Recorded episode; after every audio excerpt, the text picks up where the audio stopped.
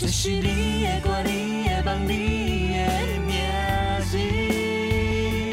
本节目由林业国际教育学院监制，唤醒学院制作。有故事的人不寂寞，欢迎收听街头开杠。我是 Olivia，以聊天的方式深入每位来访者的生命故事，让我们一起经历一段段惊奇的冒险旅程。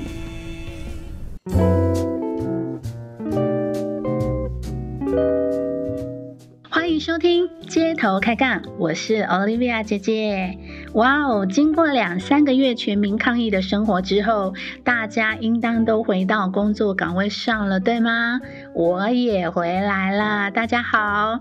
那这段时间呢，不管你是在家工作，或是去到公司工作，免不了大家还是会遇到上班时间，对吗？上班时间就会有工作任务的进度。跟主管汇报或是会议的沟通时间，那因为大家都陆续回到工作岗位上了，我们要人心合一。这集主题会来跟大家谈谈，如果你的压力真的很大很大，你都已经不想上班了，然后动不动你就会有想哭的感觉。你想想看哦，如果你是情商，那还有地方发泄，找一群闺蜜，找一群好朋友，或是找一群哥们喝个酒，唱个歌，对吧？但是如果不是呢，纯粹是工作带来的不开心呢，那应该要怎么办？你是不是要马上离职呢？还是要严重到想要去看心理医生呢？敢不敢跟家人说呢？我可以跟谁说呢？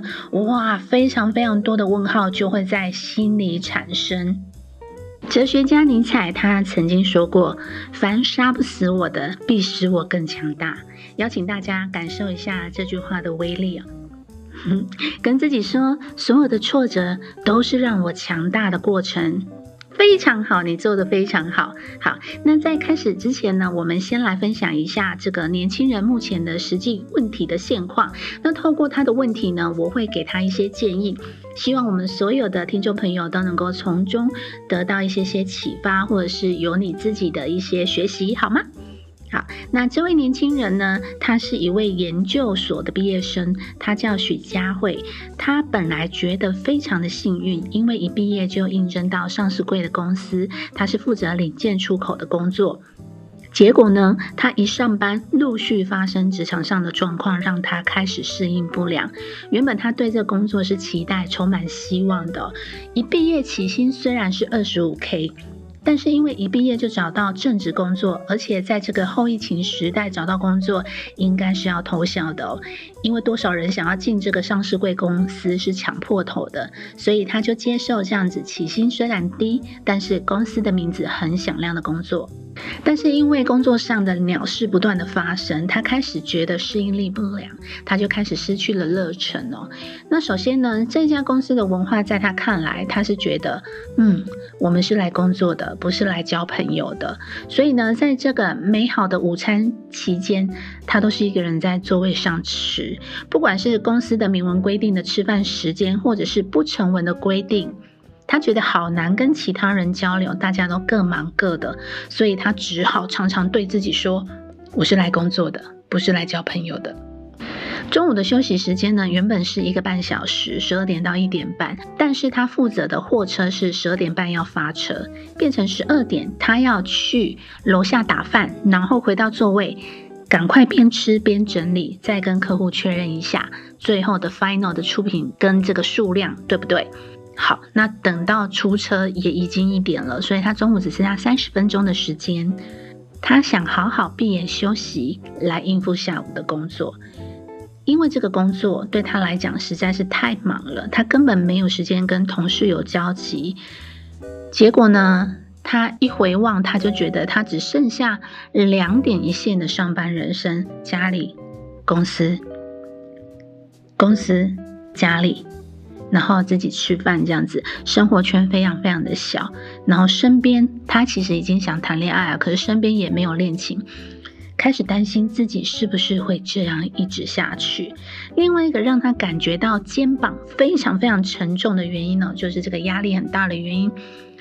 他被要求要带新人，整个小组哦，他的小组里面有九个人，每个人的年资至少也都有五年呐。但是却指派他要带新人。以下是他的 OS，我们来听一下。嗯，我是来工作的，对我不是来交朋友的。就是最近，就是工作上，就是主管就要求我说要去，嗯，带新人。可是我就想说，啊，这合理吗？就是其实我自己也刚来没多久，然后就要我去带新人这样子，然后我也会担心会不会新人被我教一教，然后之后就做不久，然后也就是因为这样子，然后才要让我去带。然后，可是我的时间也是时间啊，就是我光是，呃，原本的工作出那两台车，我就觉得已经很没有时间了。就是为什么还要让我去带新人？就是是不是就也想要把我逼走？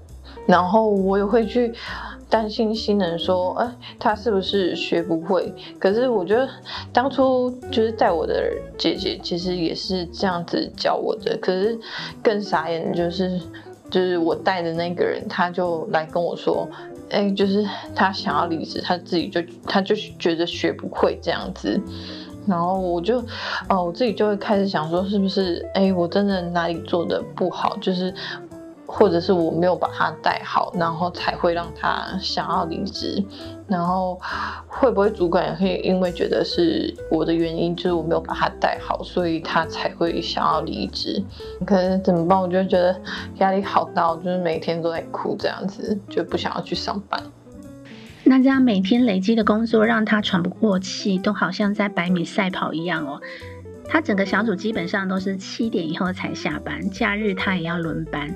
那带领新人的那段时间，他往往是办公室最后一个离开的人，他就悄悄地关灯啊、关门，然后隔天又是第一个来消化庞大的工作。佳慧不敢跟其他人诉说他有多委屈。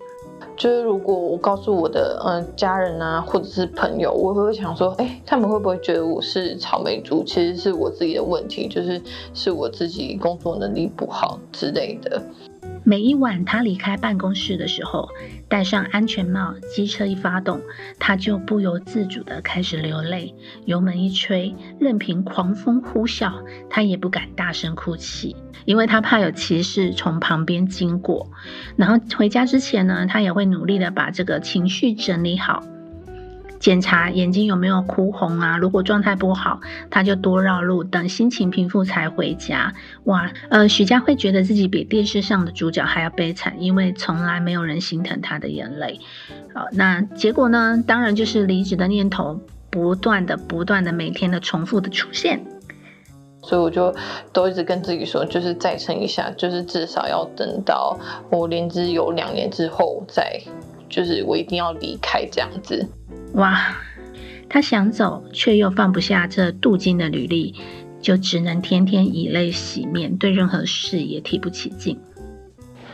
哇，听完家辉的故事，不晓得大家现在的感觉怎么样呢？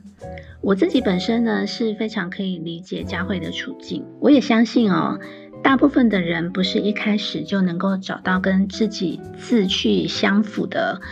工作，或者是能够把你的职业规划的很好。那以我的感觉来说，哈，我觉得这个故事的主角性格特质呢，很像是顺应型儿童。什么是顺应型儿童的性格特质呢？这是在沟通分析 TA 的这个理论里面的一种人格特质哦。主要这种人格特质呢，会比较内省。然后呢，在行为上会展现礼貌啊、合作啊、顺服啊、跟严谨这些特质哦。比较苦一点就是他容易感到委屈呀、压抑呀，然后不小心就会抱怨、退缩，或者是用赌气、冷战，然后让自己感觉到很忧郁啊、困难协调这些感受跟行为。那当然，我们不是要从他的这个人格特质决定他的人生。脚本哦，为什么呢？我们要了解哪一个人格特质之后，所谓的知己知彼，百战不殆嘛。我们先要了解自己是哪一个人格特质之后，才有机会多一个选择，对吗？好，那基本上成为一个成熟的大人，他是有办法去决定说，在什么样的阶段适合发展什么样的人格形态，然后来过你的生活。根据研究显示，我们的成为一个成熟的大人，大家知道是几岁吗？二十五岁。所以情绪的脑区呢，它基本上十二岁发育达到巅峰，十八岁就发育完全了。所以十八岁长大了是没有错的。但是呢，你的理性脑，就是你的理性的脑区，到二十五岁才是成熟健全。那会造成什么影响呢？就是年轻人的情绪表达能力很强，不过呢，理性掌控、驾驭感性的能力，是因为大脑的皮质层还没有发育成熟而显得不足。那如果你有兴趣的朋友，参考这个大脑的发展，可以看一下美国哈佛大学神经科学家利亚萨莫维尔的研究哦。那以佳慧的状况来看，它有两个部分哦，就是第一个是缺少了。主管的沟通，第二个跟有话不表达的习惯，如果这两点呢把它补齐的话，应当是会越来越好的哦。佳慧加油！好，那沟通是可以学的。下对上的沟通呢，我们要不失礼貌的请教主管或者是带你的人呢。我建议大家可以多发问，发问不是白目的提问，不带脑袋的提问。什么是不带脑袋的提问呢？就是呢，当你被指派任务的时候，你就直接问说为什么，或者是那要怎么做？你可以问。嗯，请问一下，这个任务预计达成的时间，或者是了解一下具体要做到什么样的成果？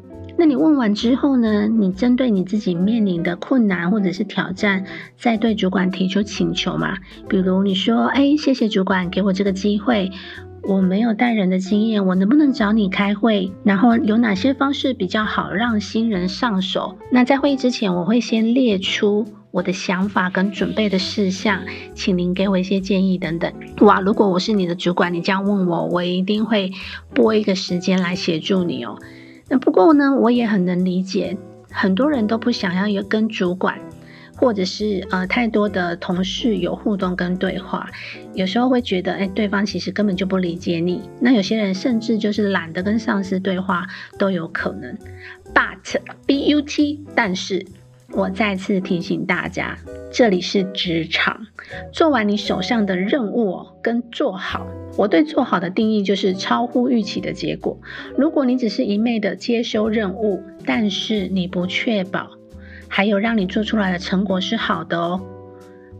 跟主管有一个良好的互动，你没有这个好习惯的话，你未来不管到哪一个工作岗位，你还是会是那一个不想。理会主管跟同事的人，呃，那么你就会变成你自己讨厌的大人哦，因为你总是在讨厌别人啊，只想要自己一个人的，不就是你自己吗？啊，所以你会有这种孤单感，就会很容易产生。这个部分邀请大家可以深思一下，转念一想，事实上，佳慧我看到的是。得到了一个前所未有的好机会，可以写下人生精彩的胜利组。为什么？第一，哇，工作没多久就被赋予带新人的机会。如果不是因为工作能力强，不是因为被看见，会被赋予任务吗？第二，如果在工作繁忙当中，你可以开始请教或者是观察资深的人是如何度过忙碌的工作。你有提到哦，你的一个组有九个人，如果你愿意去建立关系，其实会产生很大的助力哦。还有提到公司的文化是，我是来工作的，不是来交朋友的。这时候你就要提醒自己，因为我真的不晓得那是你自己的想法，还是公司的明文规定。如果你发现好像是你自己的想法，那么你需要多一点跳脱固有思维的能力。开始主动帮助其他人，是的，你没有听错。所有的听众们，开始主动帮助其他人，你会建立起不错的职场关系，而不是常常觉得那又不干我的事，为什么要叫我做？我的事也不干别人的事啊，我自己会做得很好。这个是很有风险的想法。你们是同一家公司。同一个 team 嘛，同一组人，同一个团队，你手上的事出包就是你小组的事，你小组的事出包就是你课你部门的事，呃，那对客户不好交代的话，就是公司的事，所以对公司的影响是很大的哦。那另外也开始有提到这个感情的困扰吗？我想不管几岁，大家都会有感情的困扰哦。那我用另外一个方式来带你去看哈，有一本畅销书叫做《跌倒的赢家》，里面有提到一个三多的理论。他说，如果你的业绩要做得好的话，或者事业要做得成功的话，你要遵守三个条件哦，就是认识你的人多不多？诶，喜欢你的人多不多？诶，全力以赴支持你的人多不多？哇哦！如果这三多能够建立起来的话，不管运用在事业上或是感情上，都会很有很有机会哦。很棒的是，你有感受到你自己内在是想要有一段关系的，那我鼓励你就去创造机会，因为人生是自己的。那当然，这跟职场不太有关系嘛，哈。如果这个跟职场有关系一点的话，就是职场上面的朋友会帮你介绍啊。最后一个建议是，赶紧建立自己的核心圈朋友，然后开始练习去听别人的故事。有机会呢，也可以开始分享自己的困扰，但是切记哦，是以寻求帮助的方式。来诉说你现在的困扰，而不是直接抱怨、投诉的形式哦。你要记得一句话：抱怨是贫穷的开始。当你习惯抱怨的思维，你的可能性跟看见机会的能力就会下降哦。根据研究显示哦，直癌早期有经历失败的人哦，长期的发展真的会更好。所以拍拍自己的肩膀，说我可以的。最后，节目接近尾声的时候，我想给各位听众一个练习，在这个星期设定一个目标，认识三个同公司的同事，聊什么都好。那很多人他可能说，哎，我都认识啦，那没问题，你就挑战自己，跟三个比较不常联系、不常说话的同事啊，去跟他聊聊，聊什么都好，就是不要聊公事。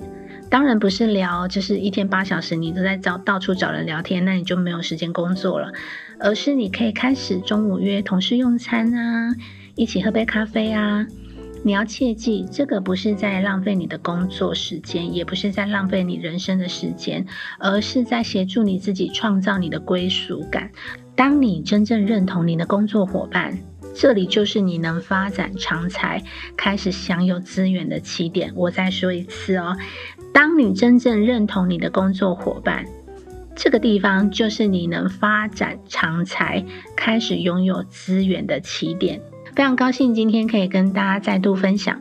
如果你做完这个练习之后呢，有新发现，欢迎写信给 Olivia 姐姐。如果你有职场的困扰，也可以来信，我会尽我所能给你一些我的观点跟建议，希望能够帮助到你。街头开干，我们下次见。